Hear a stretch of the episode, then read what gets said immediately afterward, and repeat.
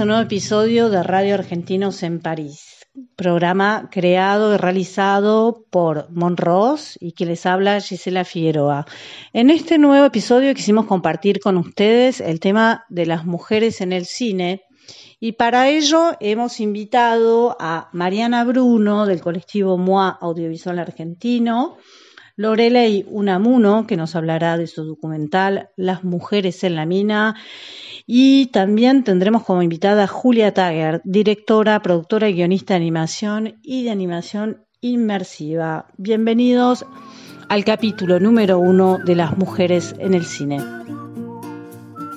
Y ahora nos encontramos con Mariana Bruno, camarógrafa, directora de fotografía y miembro o fundadora del grupo MUA, Mujeres Audiovisuales Argentinas. Hola Marian, ¿cómo estás? Hola, Mon. ¿Todo bien? ¿Cómo te va? Bien, muy bien. Bastante. Bastante. Marian, contame un poco cómo fue que surgió MUA y en qué momento y, y cuál fue la motivación. Mujeres Audiovisuales tiene un nacimiento mágico, eh, que es aproximadamente en enero, febrero de 2017. Una compañera, Julia Zárate, hace un posteo en la entonces muy usada Facebook eh, que decía, busco camarógrafa. Y abajo, no sé, 30, 40 mujeres le contestan recomendando a mujeres. Eh, de hecho, a mí me ponen tres veces, a otras dos, digamos, nos conocemos bastante, nos conocemos todas, y, pero no, no, teníamos una red. Claro. Bueno, a partir de ese posteo surge una idea que es inocente, que es, che, nos juntamos y en un grupo y nos pasamos laburo. Vale. Eh, grupote, tan usado Facebook. Eh, al, eso fue en febrero, sí, al toque. Y empezamos a hacer muchas, pero muchas. En marzo propusimos hacer un asado. Vamos a hacer un asado. Quien quiere, ponga like. Y éramos 800. 800 likes. Wow. Ahí nos empezamos a juntar y decir, che, esto es algo que está buenísimo, que hay que organizarlo. Alrededor de mayo, junio, en ese grupo éramos casi 8.000 ya. Ahora somos casi 10.000. Buenísimo. Es increíble. Ahí organizamos lo que fue el primer encuentro de mujeres audiovisuales y de medios, eh, cineastas y de medios audiovisuales. Así nos llamábamos al principio. Uh -huh. Una de las cosas fantásticas del feminismo es que lo primero que hacemos es discutirnos a nosotras mismas. Así que el nombre fue todo un tema y fue divino. Eh, y nosotras nos llamamos mujeres audiovisuales, las compañeras de, de, otras provincias se llaman, algunas, de, algunas se llaman mujeres audiovisuales Salta, mujeres audiovisuales, cada, cada agrupación aparte empezó a discutir su nombre y, se, y el grupo quedó con ese nombre, pero, porque una de las cosas que se discutió fue el formato, que creo que es lo que hoy está discutiendo la industria, ¿no? Claro. pero bueno, así empezó Mujeres Audiovisuales, con un posteo de querer trabajar con una compañera y, y resultó en organizarse con 600 compañeras. Eh, y de eso fue, eh, esos encuentros fueron un semillero. Mujeres Audiovisuales hoy es una asociación civil eh, con todo en trámite porque es un mambo, todo lo jurídico y contable y todo eso es todo un mambo, Me imagino.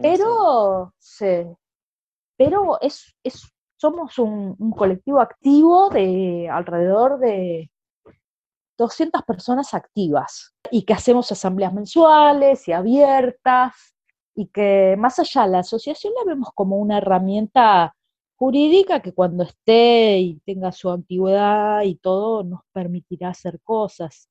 Por ahora todo lo que hicimos lo tuvimos que hacer desde las individualidades, como la plataforma, que, que le hicimos a pulmón y, y ganando algunos concursos que hay acá o becas, Ujú.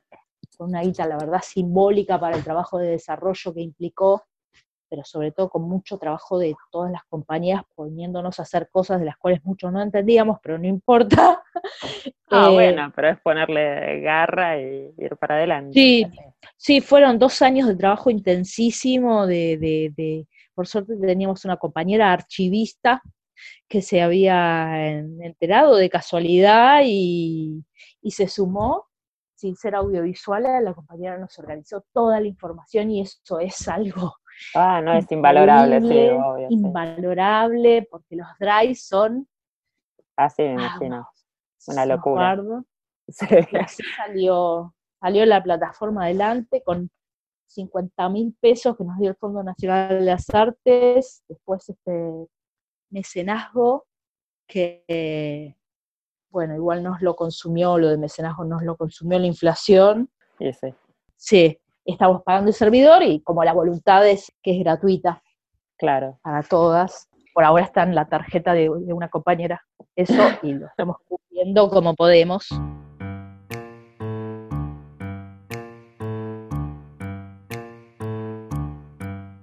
Ella tiene el tope de ser tan linda. Yo ya sé, no me debo enamorar. Pero a veces me pinta la locura. Y me olvido y no lo puedo evitar. Si las dos nos dijimos tantas veces, el amor es un dispositivo de opresión del patriarcado.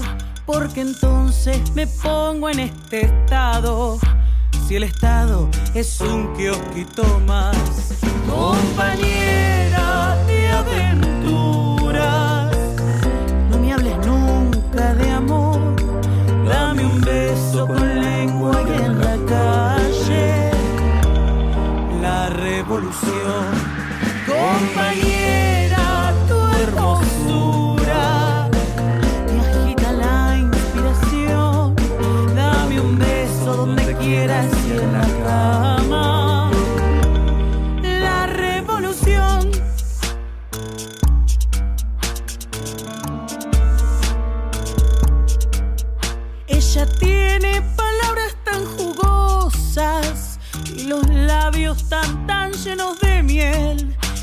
tatuaje sé que me vuelve loca, loca tanto que no puedo ver que el amor es el dios de las ateas y hace daño su turbia religión.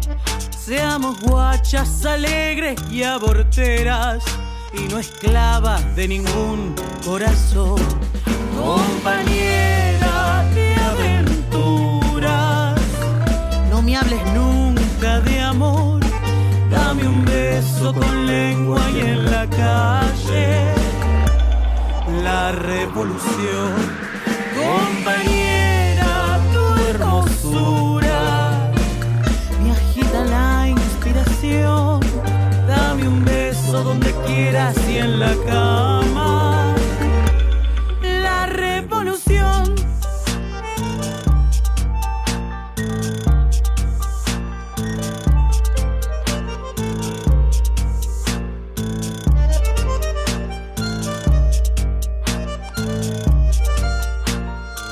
¿Y vos crees que ayudó a como hacer un, un, pushing, a presionar un poco a la industria de que haya una... Ay, mira querida, eh, antes de ayer sí. hablaba con un compañero varón sí. Eh, sobre el trabajo. Un compañero con el que nos conocemos, hemos trabajado juntos muchos años y nos conocemos. Yo hace 20 años ya que trabajo en cine y no sé, con él no sé, 15 años hace, ¿entendés? Que, trabajamos Por lo menos, esporádicamente juntos, pero trabajamos juntos todo lo que podemos porque nos llevamos bien.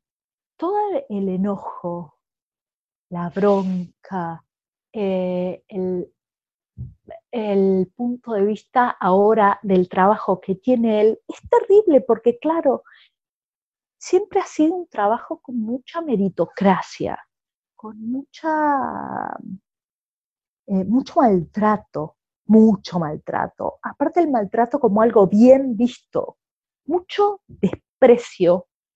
La verdad es que uno concede, mm. tranza tanto para trabajar, para aprender, para disfrutar de, esa hechura, de esa costura, de esa cocina tan hermosa que es una película, un proyecto.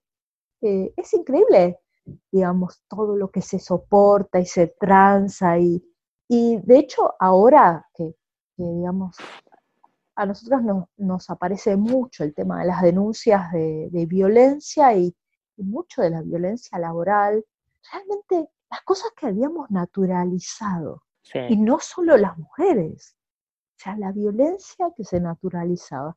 Y yo hablaba con este compañero y le decía, mira, yo hace tres años que a mí de eso me salvó mujeres audiovisuales, porque las compañeras me llaman para trabajar y yo llamo a las compañeras y somos una red y tenemos donde caer. Podemos estar en cualquier línea de equilibrio, en cualquier trapecio, en cualquier proyecto loco y tenemos donde caer. Aparte de eso, a mí me llaman para trabajar porque quieren que vaya yo, no porque quieren que vaya un foquista, una camarógrafa, una DF, quieren que vaya yo, porque nos conocemos, porque sabemos quiénes somos, porque compartimos. Y la verdad es que hace tres años que no tengo eh, la sensación de que alguien, si se entera antes que yo de un trabajo, me lo puede robar. Al contrario, tengo la sensación de que hace tres años venimos todas repartiéndonos trabajo y yo empecé a hacer cosas hermosas e increíbles, producciones colaborativas, donde mayormente somos todas mujeres, ahora somos mujeres y disidencias, porque realmente las disidencias, los trans, las trans, varones, mujeres, eh, transgénero, estamos haciendo espacio para trabajar como amorosamente, para contar algo fuera de los arquetipos violentos de las representaciones que hacen de nosotros. Entonces, realmente no, se, acabó para mí ese mundo. Y yo le escuchaba a este compañero tan, viste, como todavía enojado y, yéndose hacia otro quehacer, eh, hacia otro trabajo, muy, muy, eh, ya no quiero más transar toda esta porquería, ¿no? Mm. Y a mí me salvaron las compañeras porque yo lo viví muchos años. Bueno, vos trabajamos juntas, sabemos de qué industria estamos hablando. tal cual. Eh, es difícil, pero hay una, hay una resistencia fuerte eh, de los varones a trabajar con mujeres, ¿viste? Sí, sí. Cuando los compañeros más, más piolas eh, te pasan el teléfono de una gaffer mujer. ¿Viste? Las, las pibas que quieren ser eléctricas, que están saliendo de la escuela, qué sé yo, y le dicen al gaffer, y el gaffer les pasa el teléfono de una gaffer mujer, porque él claramente no va a llamar a una mujer para trabajar. Claro. Eh, pero bueno, es gaucho y, pasa el contacto. Bueno, menos mal que hay un par, un par de gauchitos. Ah, hacen lo que pueden, hacen lo que pueden, la verdad, hacen lo que pueden y está todo bien. Está todo Ahí más o menos, viste, la cosa empieza a cambiar. Pero sí lo tenemos que hacer nosotras, a ese cambio, porque no va a venir de otro lado.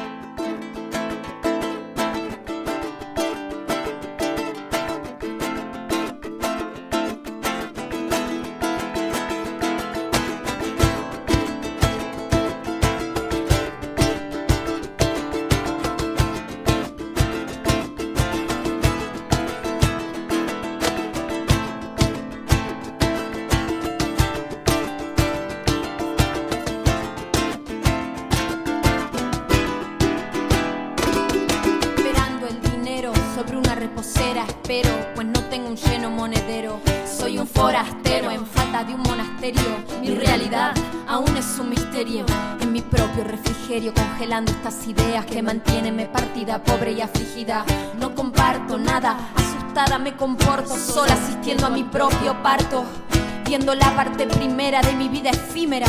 Comienza ahora, ahora comienza mi era. Aún dudo, aún lo veo crudo. Esta mujer logrará lo que uno pudo sobre mi izquierda pared, una silueta que a mi sombra no respeta. Alguna meta tiene, alguna historia sostiene. Mi nombre, ¿qué letras tiene? ¿Acaso es el quien en pie me mantiene? Alguien por favor me encuentre, alguien que me represente, Alguien por favor me encuentre, alguien que me represente, futuro, pasado y presente.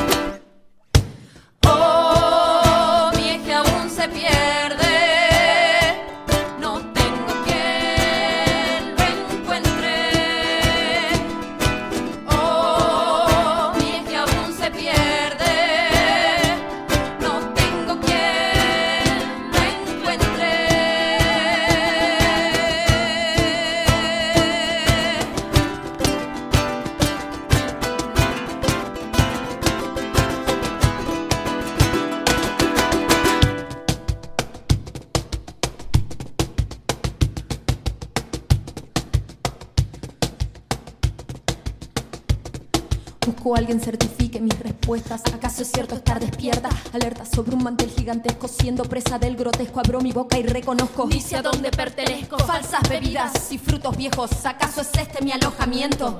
Un concurso de silbatos salivando el idioma del reconocimiento. ¿Acaso acá donde nació mi cuerpo? Culpo al deseo Culpo a lo que es por lo que no es. Culpo al encierro, culpo a quien no es lo que debe ser y viceversa. A quien por no callar conversa. Culpo a mí misma por lo mismo, por conversar, no convencer, por la duda. Ciego verso que continúa, continúa, continúa.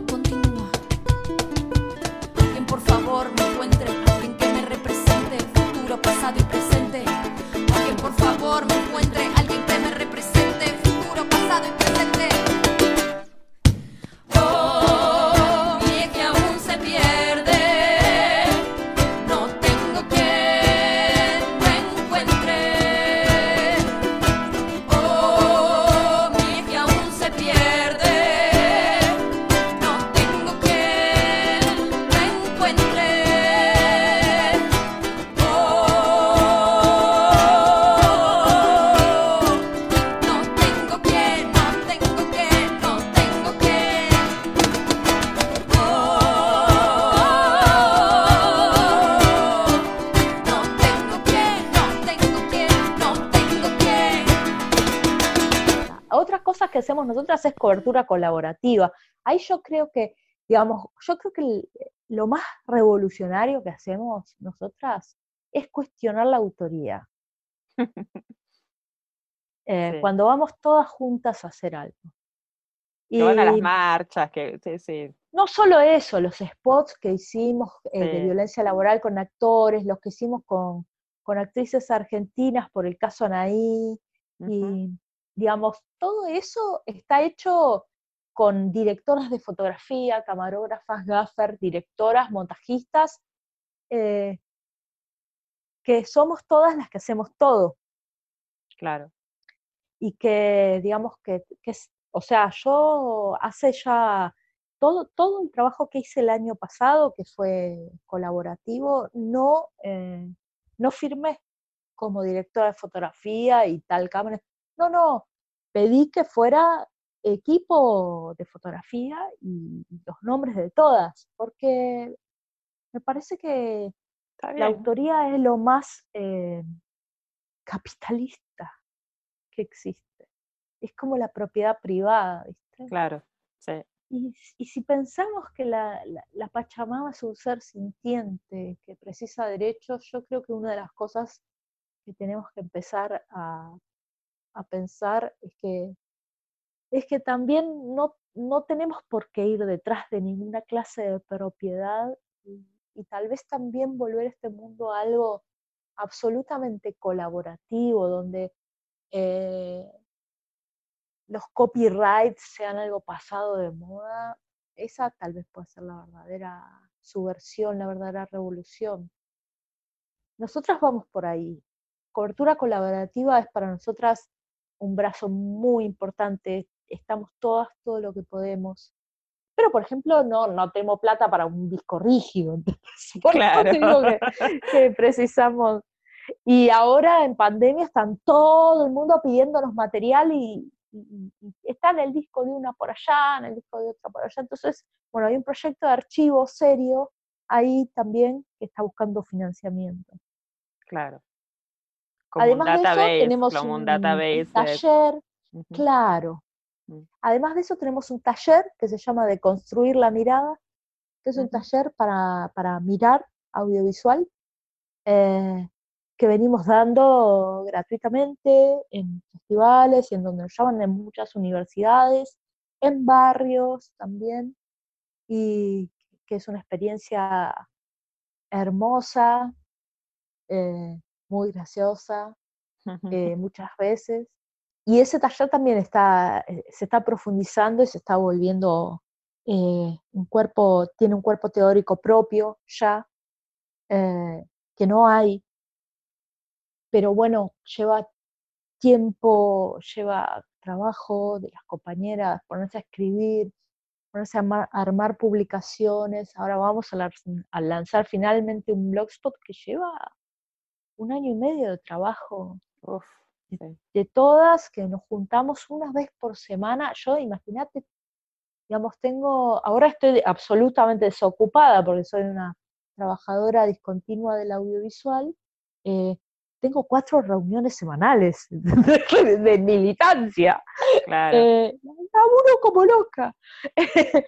pero, pero bueno, esas son más o menos las, las puntas de, de mujeres audiovisuales. Quiero decir que a, partir de esos encuentros que se dieron hace tres años, no solo apareció mujeres audiovisuales, o sea, nosotras somos eh, una semilla de una gran, gran, gran planta que, produjo muchas otras plantitas. Hay grupos eh, de compañeras como el colectivo de técnicas de cine y publicidad que están eh, trabajando pero están haciendo un trabajo increíble eh, que consiguen, consiguieron el fondo de maternidad, que es algo totalmente increíble para Argentina, ah.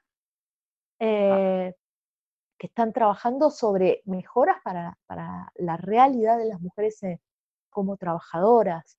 Después están las compañeras de, acción, que ellas mayormente son productoras, directoras, y que trabajan mucho por la visibilización de, los trabajos de, las mujeres. Entonces, digamos, se produjo eh, un...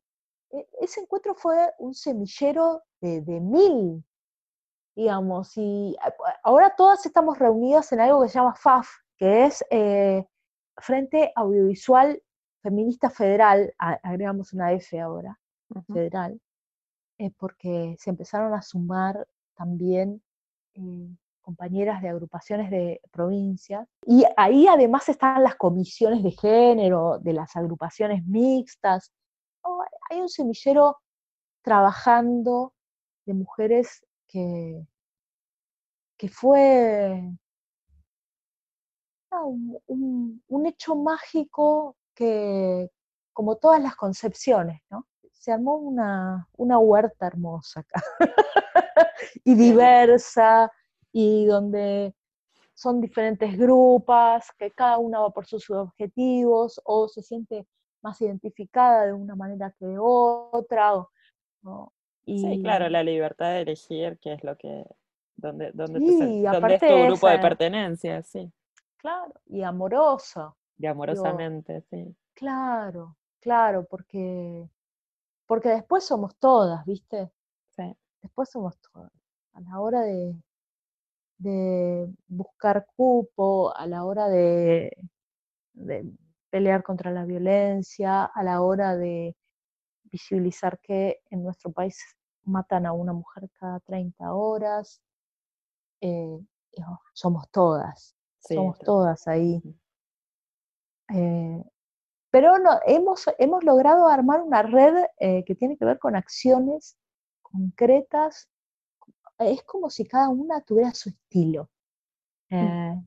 yo creo que, que, es, algo maravilloso lo que, lo que pasó.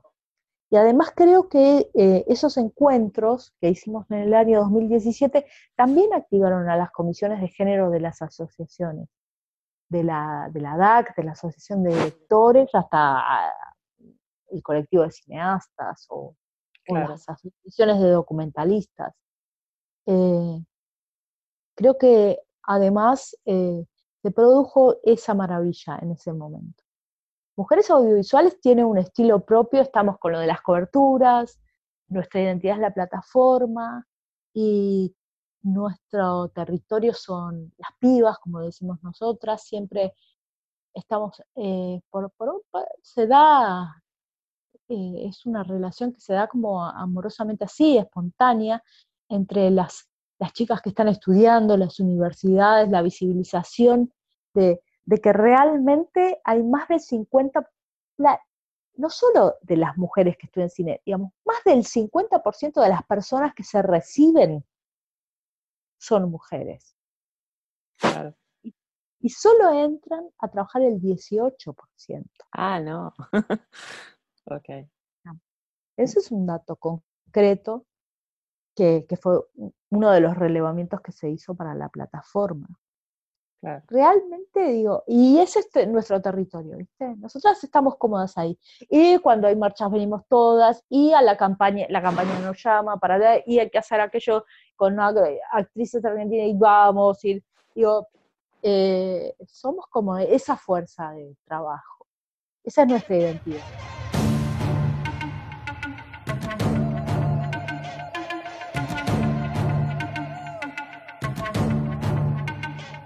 No hay excusa para cubrir al que abusa. Aquí llegó para molestarte esta intrusa. Todas las que mataste hoy son mi musa. Yo voy a aclararte esas ideas confusas, mente obtusa. ¿Qué importa si llevaba escote o blusa? El problema no es la ropa que usa. Que no eres el culpable, que yo soy una ilusa. Culpable es todo aquel que no acusa. Complicidad se llama este juego. Ya dejemos de hacernos los ciegos. Vamos, cabrón, que yo no valgo tu ego. Que aquí nos están prendiendo fuego. Si se fue de casa, ni una menos. Si se puso minifalda, ni una menos. Si se pintó los labios, ni una menos. Ni una menos. Ni una menos, ni una menos. Si baila reggaetón, ni una menos. Si te dejo por otro, ni una menos.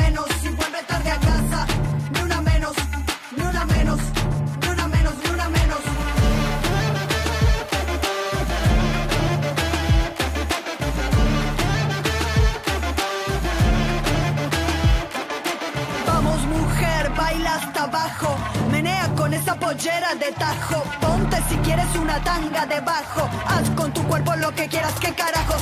Vamos, mujer,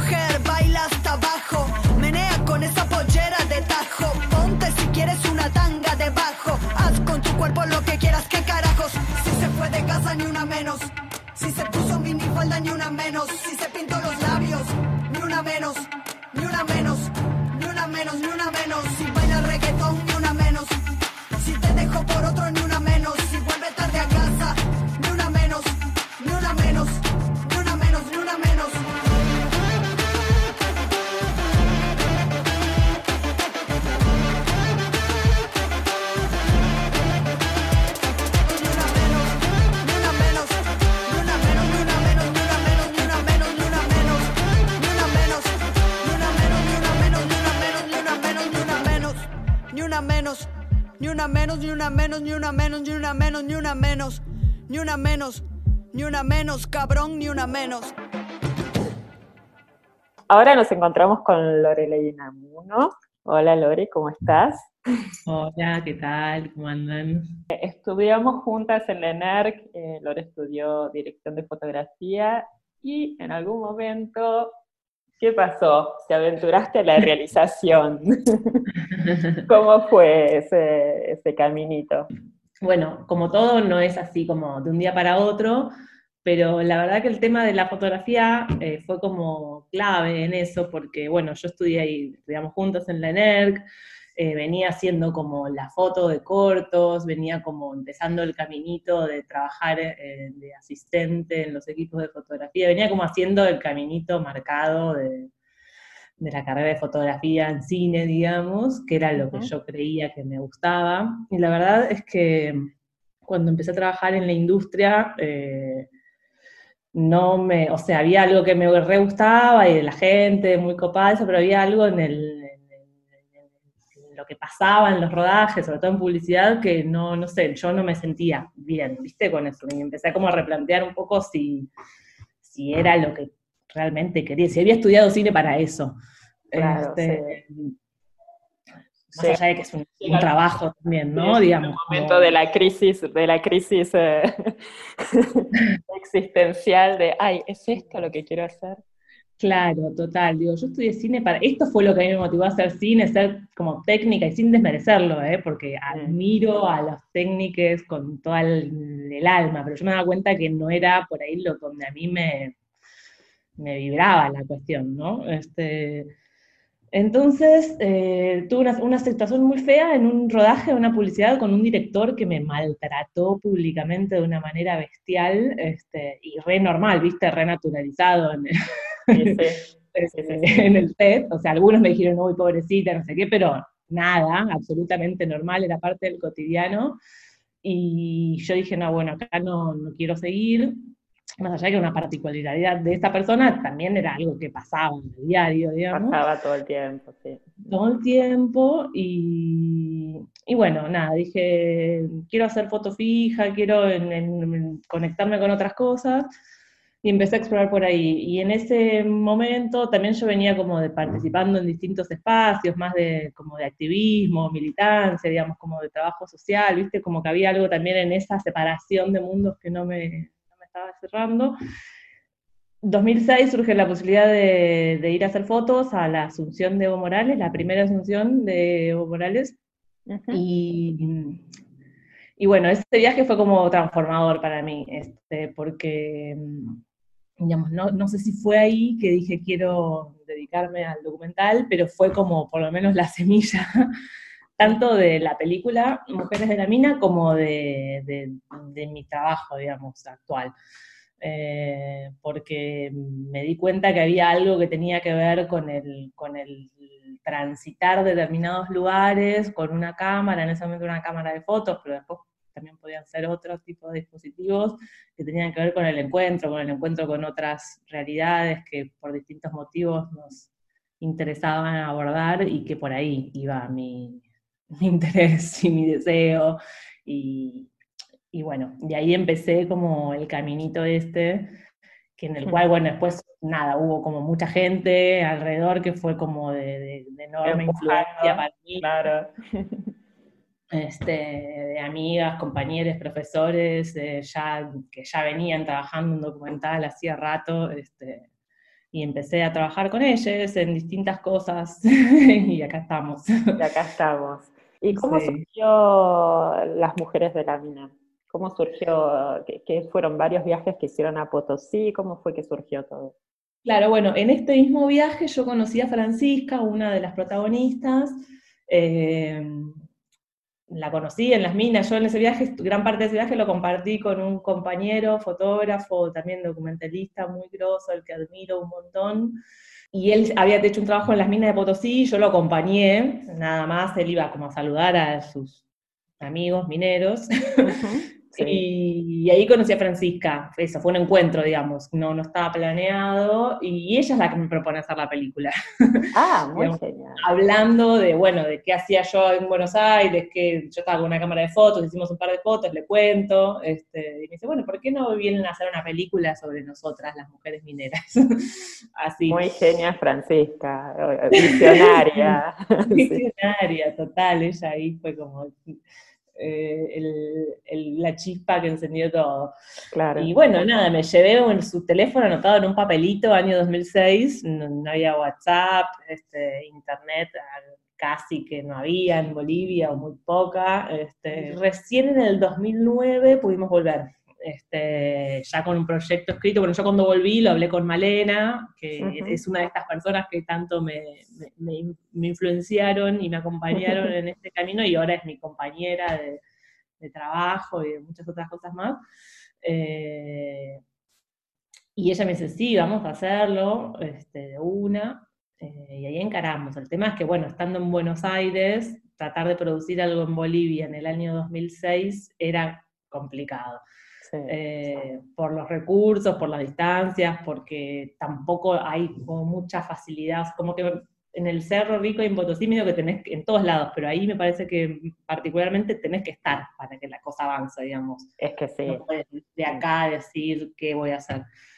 Este, así que bueno, recién en el 2009 pudimos tener como el proyecto escrito, conseguimos algo de plata para viajar, este, y ahí arrancó y fueron, sí, dos años de, hacer muchos viajes cortos, digamos, porque también en ese momento las dos acabamos de ser madres. Eh, entonces, bueno, el primer viaje yo viajé con mi hijo mayor que tenía un año y medio. wow. bueno, todo, era como, como es todo cuando sos mujer y haces películas y encima tenés pibes, que es como, bueno, remarla fuerte. Eh, claro, Y, fueron un par de años, sí, de ir y hacer viajes cortos, porque no podíamos quedarnos un mes allá. Este, así, digamos, fue como el, arranque y el, rodaje, la modalidad de rodaje, ¿no? Y conocer a esos personajes increíbles que no, no, yo, yo, no puedo creer. La fuerza de esas mujeres es es alucinante. Y aparte esto de descubrir, ¿no? Que finalmente termina siendo como una pequeña sociedad donde la mayoría son viudas, eso es tremendo, es tremendo, o sea, y que se tienen que hacer cargo con cuatro, cinco, seis hijos y eso. Y a veces, mirando la película yo me cuestionaba, y a veces uno que se cuestiona por boludeces, y, ves, y ves la potencia que tienen estas mujeres diariamente con, las guaguas, con todo, es como, es, ejemplar. A, mí me partió el corazón llorando, viendo la película y llorando de la emoción, ¿no? Pero qué fuerte, ¿no?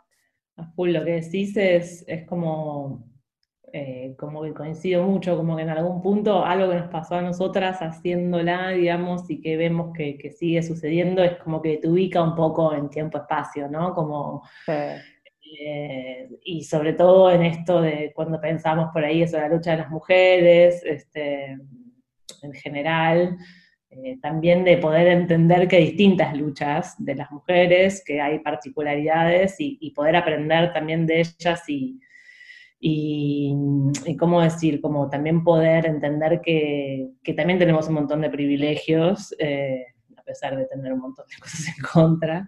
Eh, y, que justamente, como vos decías, como si alguna vez este, se ahoga en un vaso de agua. Tal cual. Eh, y, y, verlas a ellas para nosotros fue como un aprendizaje enorme, enorme, este, fortaleza e inspiración, porque sobre, sobre todo nos interesaba como hacer foco en esto que vos decís, como no mostrarlas como víctimas, si bien obviamente eh, son como muy oprimidas por un montón de situaciones, eh, sino tratar de, trascender ese lugar y mostrar cómo en todo ese contexto este, pueden, a raíz de juntarse con otras mujeres y organizarse, eh, generar toda esa potencia que es la que sustenta la vida, digamos. Si no fuera por eso, no, existirían prácticamente, ¿no? En ese, en ese contexto.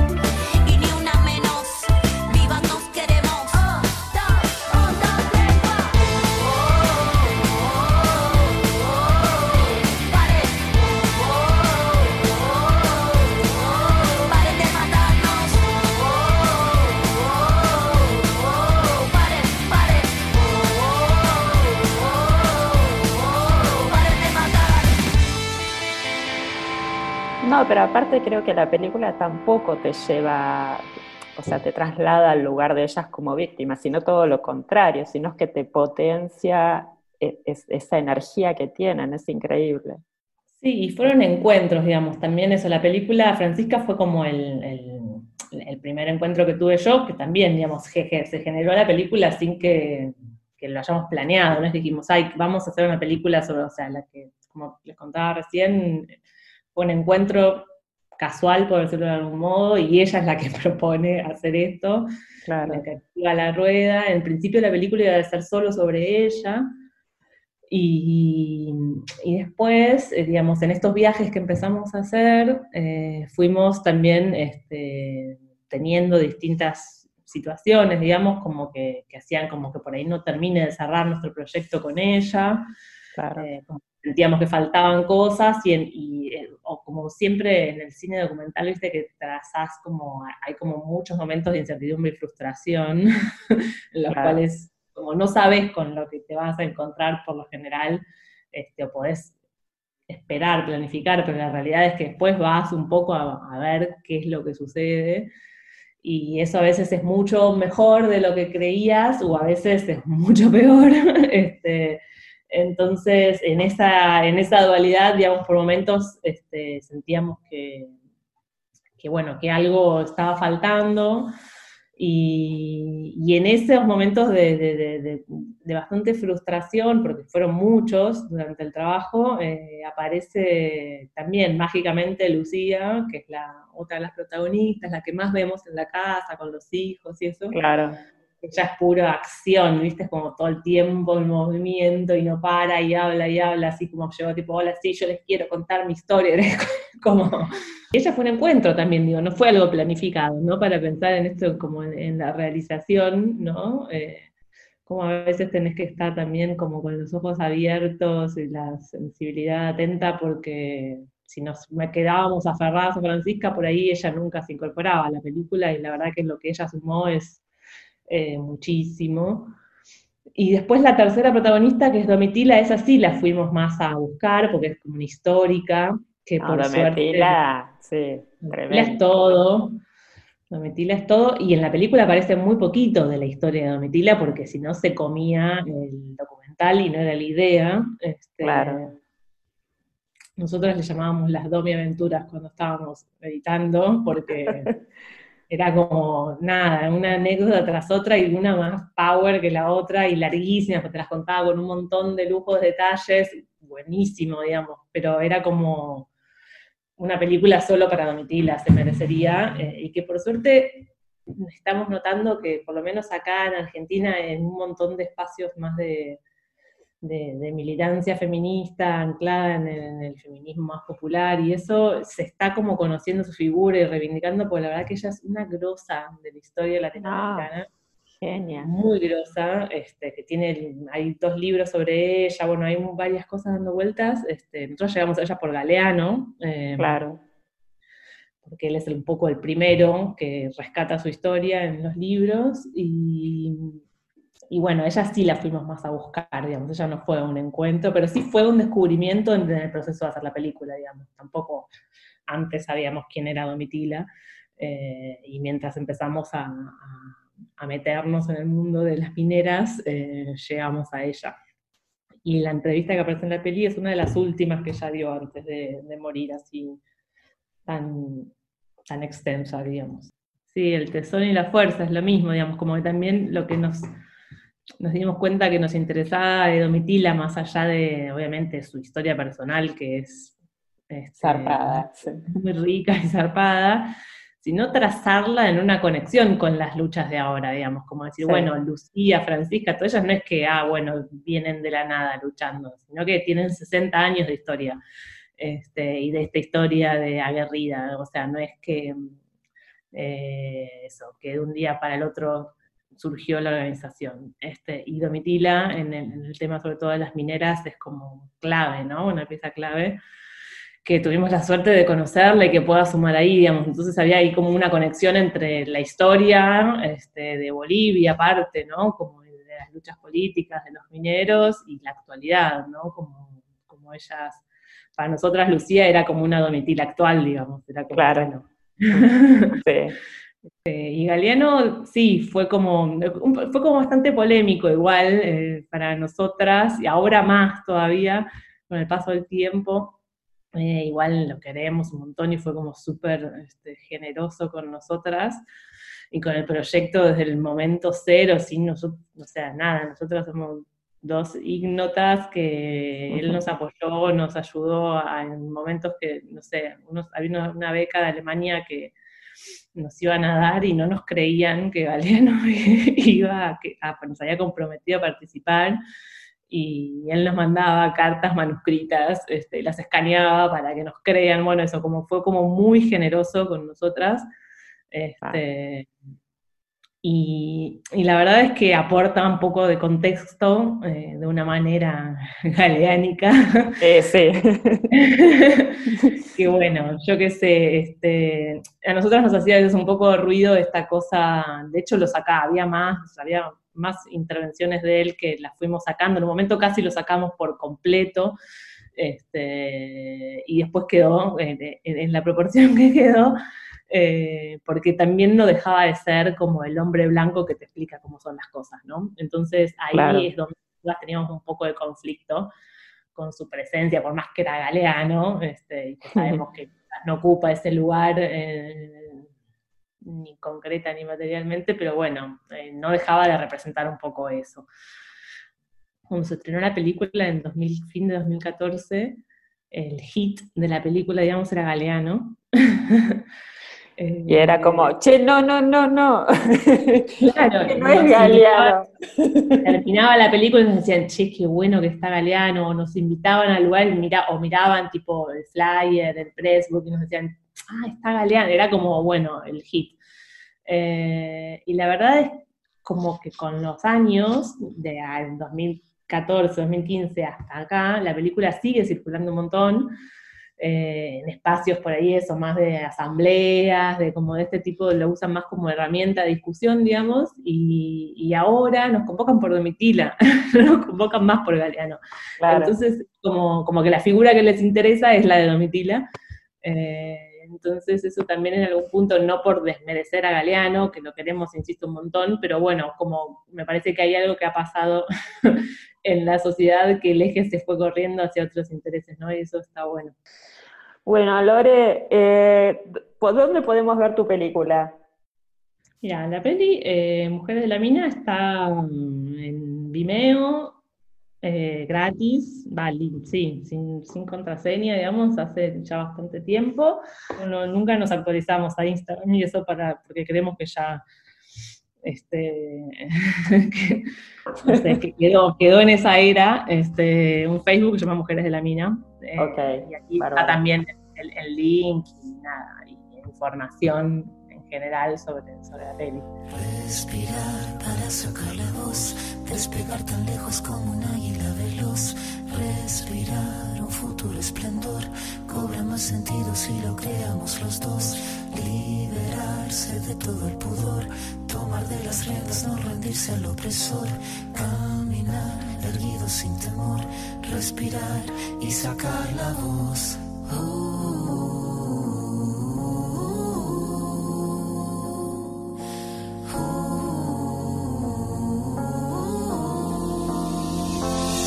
Tengo los bolsillos vacíos, los labios partidos, la piel con escama cada vez que miro hacia el vacío, las suelas gastadas, las manos atadas, la puerta de entrada siempre tuvo el cartel que dijo que estaba cerrada.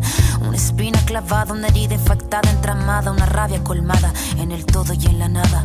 El paso torpe al borde sin acorde cada vez que pierdo el norte. Tengo la pérdida del soporte, el tiempo que clava me traba, la daga me mata, filuda la flama sin calma que de las manos se me escapa, pero tengo mi rincón florido. Sacar la voz, no estoy sola, estoy conmigo. Liberarse de todo el tomar de las riendas, no rendirse al opresor.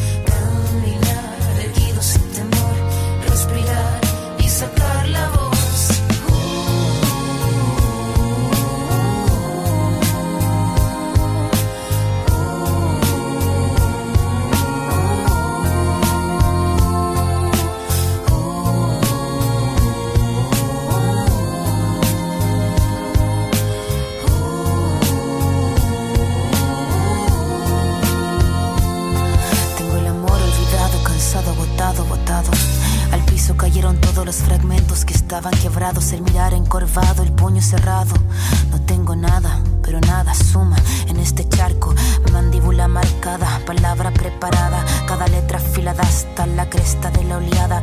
Sin pena ni gloria, escribir esta historia. El tema no es caerse, levantarse es la victoria. Venir de vuelta, abrir la puerta, estar resuelta, estar alerta. Sacar la voz que estaba muerta y hacer la orquesta. Caminar, seguro libre, sin temor, respirar sacar la voz.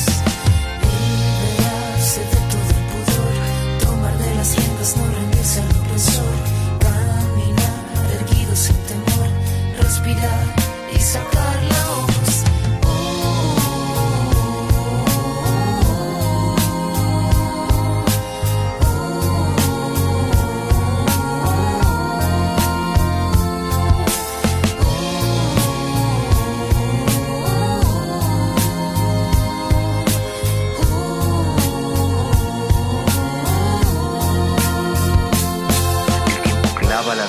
Lo que haga uno. Estraga oportuno, tú no cobras lo que el tiempo paga.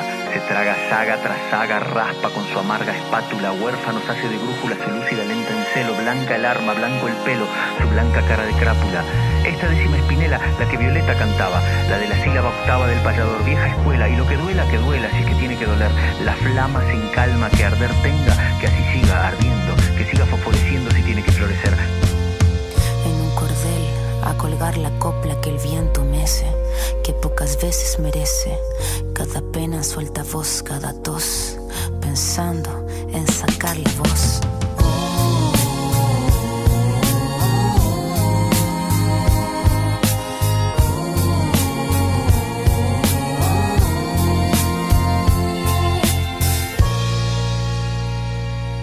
como invitada esta vez a Julia Tager, directora, productora, guionista de animación y de animación inmersiva. Hola Julia, ¿cómo estás? Hola Gise, ¿cómo andás? Bueno, contanos un poco tu perfil, uh, contanos un poco, hacenos una mini bio de tu, de tu recorrido profesional. Estudié cine y empecé a trabajar hace 20 años, más o menos, un montón. Eh, mi primer trabajo fue en Cuatro Cabezas y bueno, desde ahí hasta acá trabajé en estudios de animación, eh, canales de televisión, y en un momento hice mi propia revista. Em, me dediqué a vender animación en distintos países del mundo. Me especialicé en 2009 más o menos en, diseño y animación de personajes. Fue el año en donde, donde hicimos Mamá Luchetti con Maca Summers de madre, eh, que nos fue re bien y bueno, fue espectacular. Em, ese momento fue, fue muy divertido, era un gran equipo y mm, bueno, después seguí trabajando siempre en animación y en 2016 trabajé en unas animaciones en Full Dome y bueno, eso cambió un poco como mi perspectiva de, las pantallas, porque la, animación inmersiva es para, se trabaja en una pantalla semiesférica en donde vos sentís que te trasladás a otro lugar es una pantalla como bastante inexplorada y me pareció un gran desafío.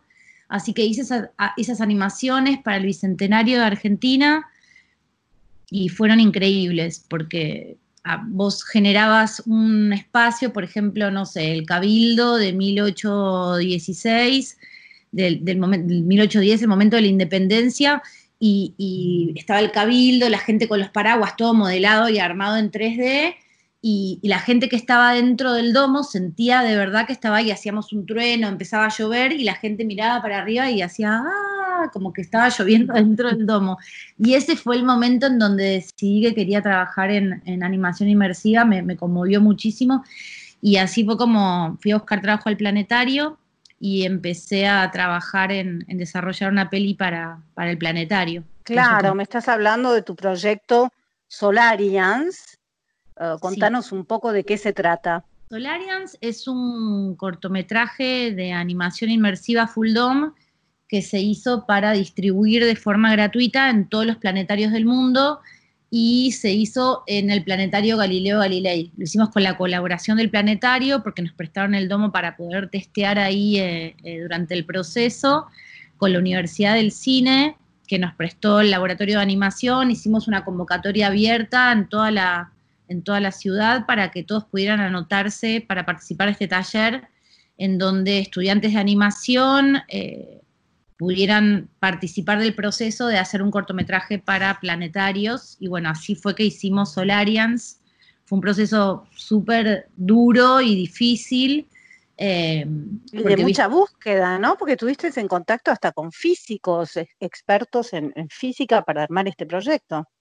Sí, en contacto es todo. El proyecto se hizo bajo un rigor científico muy estricto eh, y trabajamos eh, con Gabriela González, que es una científica argentina que ahora vive en Luisana.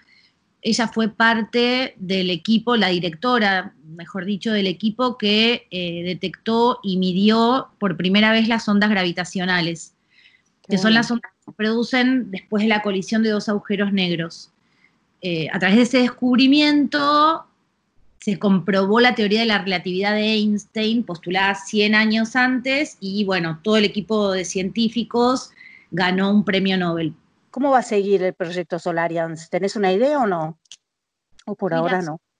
Lo, último que pasó fue que, bueno, nosotros estrenamos en el planetario en diciembre, em, después entramos en varios festivales en Australia, eh, después entramos en el Festival de Tokio y bueno, me invitaron, me, tuve los pasajes para, poder ir y la verdad es que allá nos dieron, valoraron un montón el trabajo que habíamos hecho, nos dieron el Grand Prix y el premio de la audiencia y volví con la pandemia, ya volví con como 10 días antes de, que se cierre todo. Ahora los planetarios del mundo están todos cerrados, desde que apenas hagan los planetarios, y te mandamos el corto para que lo puedas ver en el planetario de allá y todos lo puedan ver.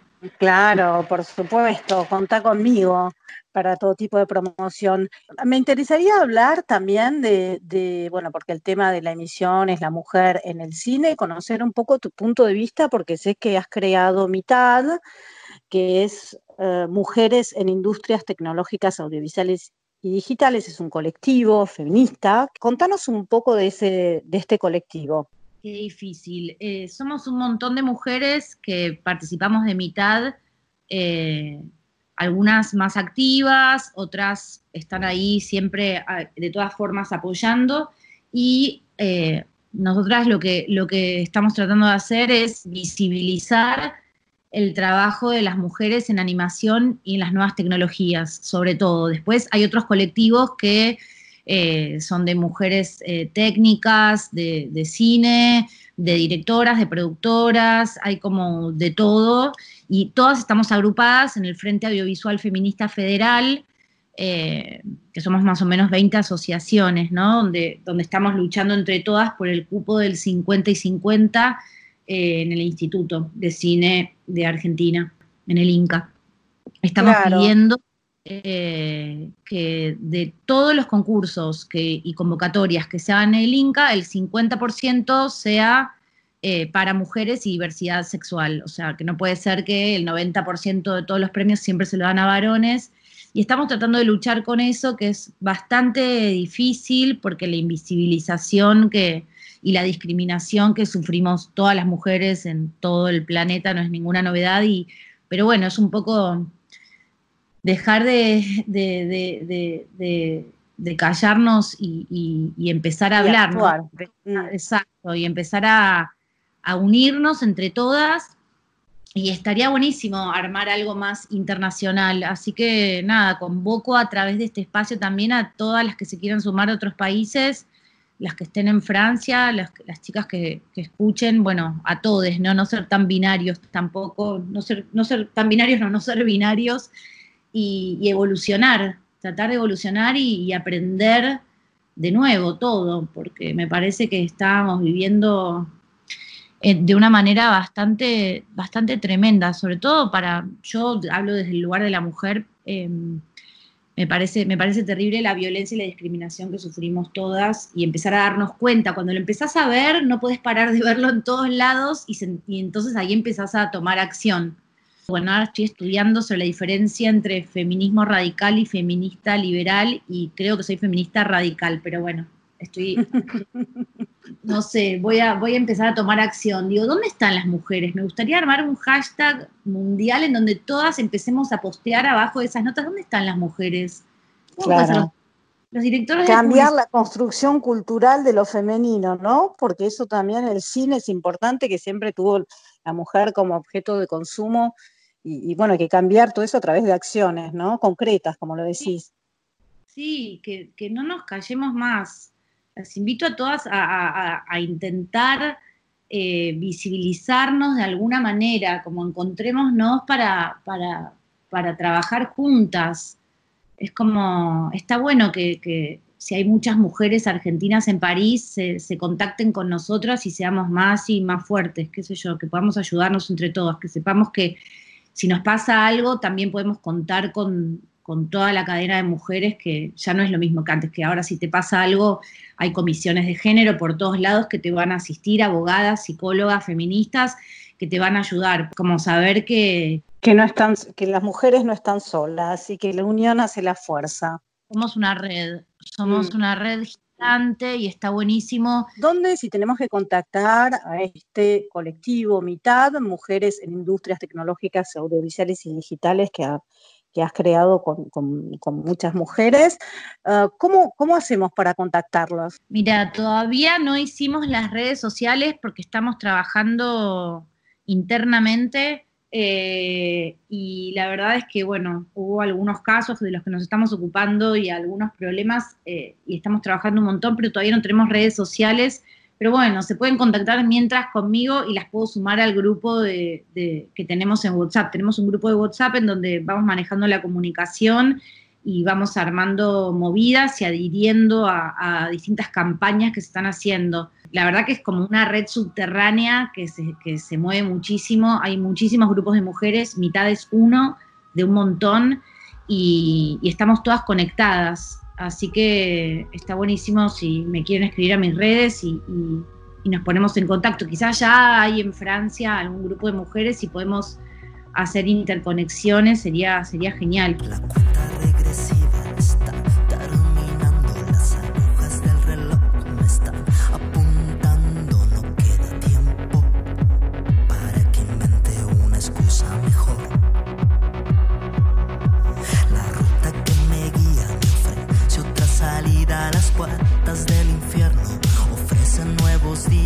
Se va mi vida. Intuyo que comienza una mejor. Tu silencio me hará gritar. Y tus mentiras se desvanecerán ante la verdad que siempre triunfa. Ante la verdad que siempre, siempre, siempre triunfará. Un alto incendio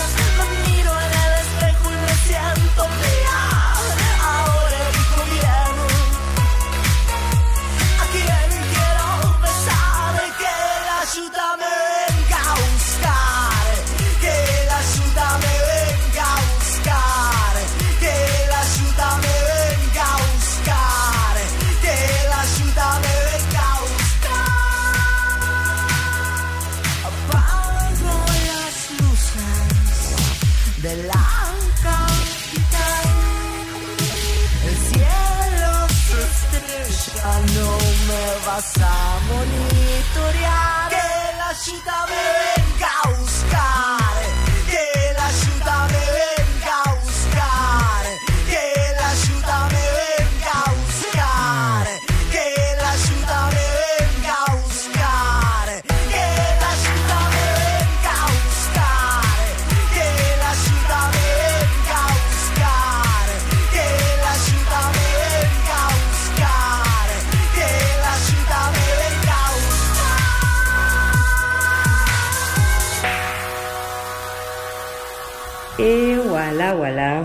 llegamos al final de esta emisión especial de Mujeres en el Cine, primera parte, transmitiendo desde Le Grand Voisin de París. Los esperamos la próxima semana a la misma hora por Radio Gran París. Respirando un sueño que me trajo hasta aquí acordeón de tango